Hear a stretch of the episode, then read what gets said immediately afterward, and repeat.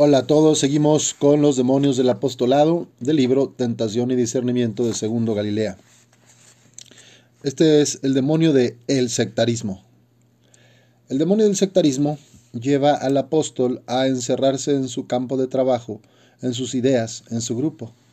Así va perdiendo el sentido de pertenencia e integración en una iglesia más amplia, más rica, en una iglesia universal, de la cual todo cristiano es solidario en sus éxitos y cruces, en sus problemas y logros, ya sea en su propio país como en todo el mundo.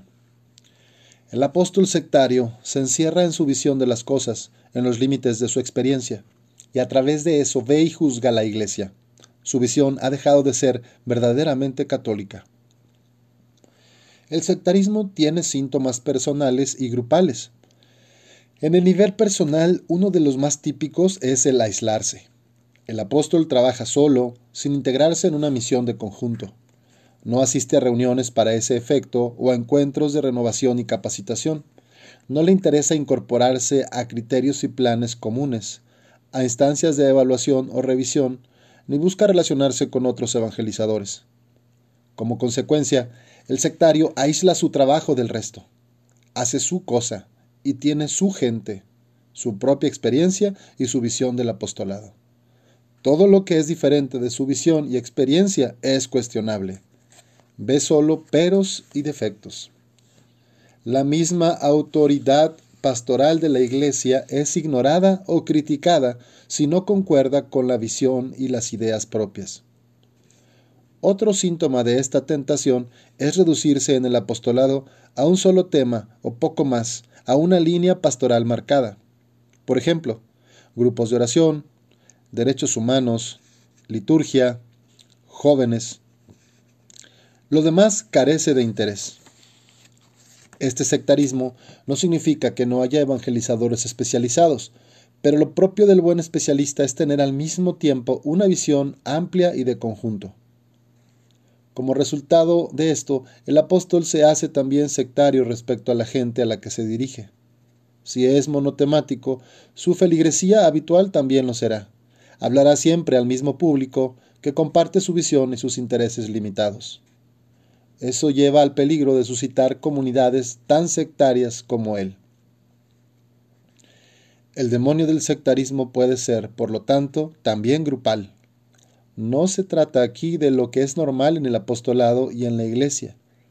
El hecho de que personas más afines en espiritualidad, en pastoral o simplemente que pertenecen a una misma generación formen grupos de trabajo, vida cristiana o amistad. Esto no es sectarismo, aunque todo grupo afín debe saber que podría estar expuesto a esa tentación. El sectarismo grupal consiste en encerrarse en las ideas del grupo o del movimiento teológico, pastoral, espiritual. Los participantes del grupo llegan a pensar que tienen la mejor verdad o toda la verdad, que su orientación es privilegiada que no tienen mucho que recibir de otros grupos o movimientos de iglesia. Este tipo de sectarismo los hace marcadamente proselitistas, ignorando el legítimo pluralismo. No se integran con otros movimientos en tareas comunes. Suelen tener su propia agenda. La tentación los puede conducir sutilmente a hacer de su espiritualidad pastoral o teología de suyo legítimas una ideología, un integrismo conservador, progresista o de cualquier otro signo. Siguiente demonio. Encerrarse en su experiencia. Este demonio del apostolado no es sectario, ni tiene su gravedad. La tentación es más benigna y sutil. Consiste básicamente en elevar las experiencias apostólicas personales a la categoría de principio universal. Si tal o cual experiencia ha sido buena, todos los que trabajan en ese tipo de apostolado la deberían hacer. Si la experiencia ha sido mala, nadie debería hacerla. Y si se está en una posición de autoridad, se procura suprimirla. La tentación está en olvidar que toda experiencia es relativa que tiene circunstancias propias, personales y evangelizadores propios.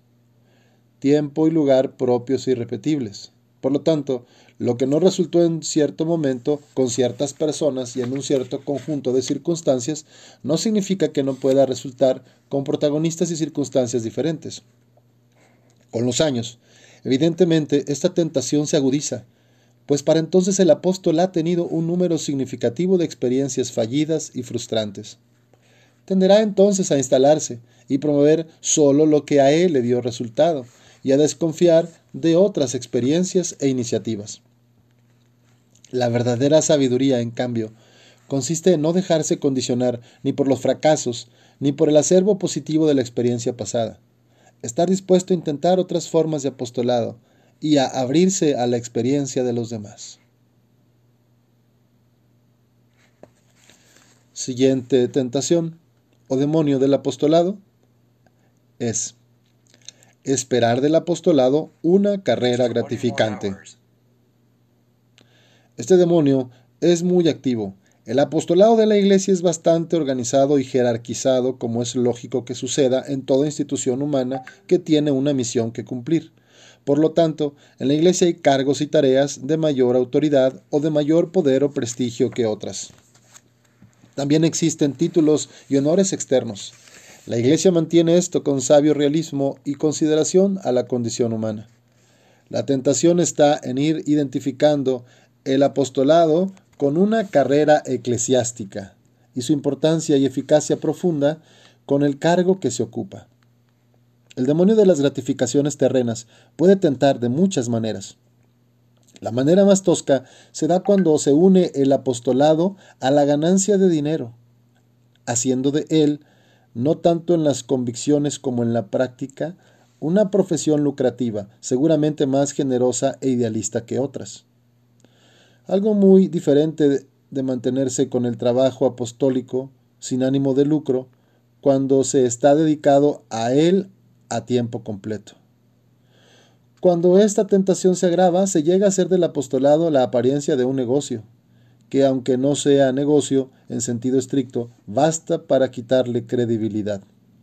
Esta tendencia puede llevar a no interesarse sino por las tareas apostólicas remuneradas. Se puede perder el sentido de la gratuidad en el servicio y en la evangelización. Una tentación más sutil es esperar reconocimiento y aún elogios de la gente y de la jerarquía de la iglesia. El que cae en esta tentación llega a necesitar este tipo de gratificación humana para mantener alto el entusiasmo y la moral. Parece que en el apostolado no se buscara el contento de Dios, sino de los hombres. Cuando no hay elogios y reconocimientos explícitos, se interpreta como una ingratitud y una falta de aprecio. El apóstol comienza a decaer en su motivación y entrega. De modo semejante, cuando hay críticas de la gente con la que se trabaja o de la jerarquía de la iglesia, el apóstol se siente rechazado y perseguido. Poco más y dejará su trabajo.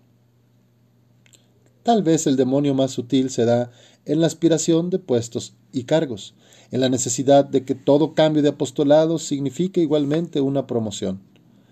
Hay una expectativa latente por los ascensos. El apóstol, marcado por esta tentación, si no se le asciende a tiempo, se resiente y a veces se quiebra. Este demonio es sutil. Se suele disfrazar de ángel de luz.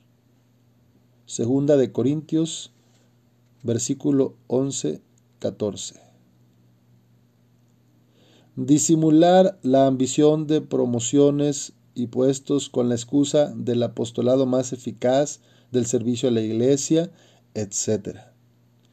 De hecho, se hace de la carrera un factor del apostolado y del ascenso una referencia constante, a menudo no del todo consciente. El resultado de esta tentación es la imperfección de las motivaciones. Interesa quedar bien y ganar puntos, y no solo servir a la iglesia gratuitamente y seguir a Cristo pobre. La tentación produce también una falta de libertad en el apostolado y una preocupación por la imagen se evita todo disenso u oposición legítima con la autoridad que en momentos pueden ser un deber en el apostolado, no tanto por lealtad, sino por el interés de congraciarse y aparecer incondicional.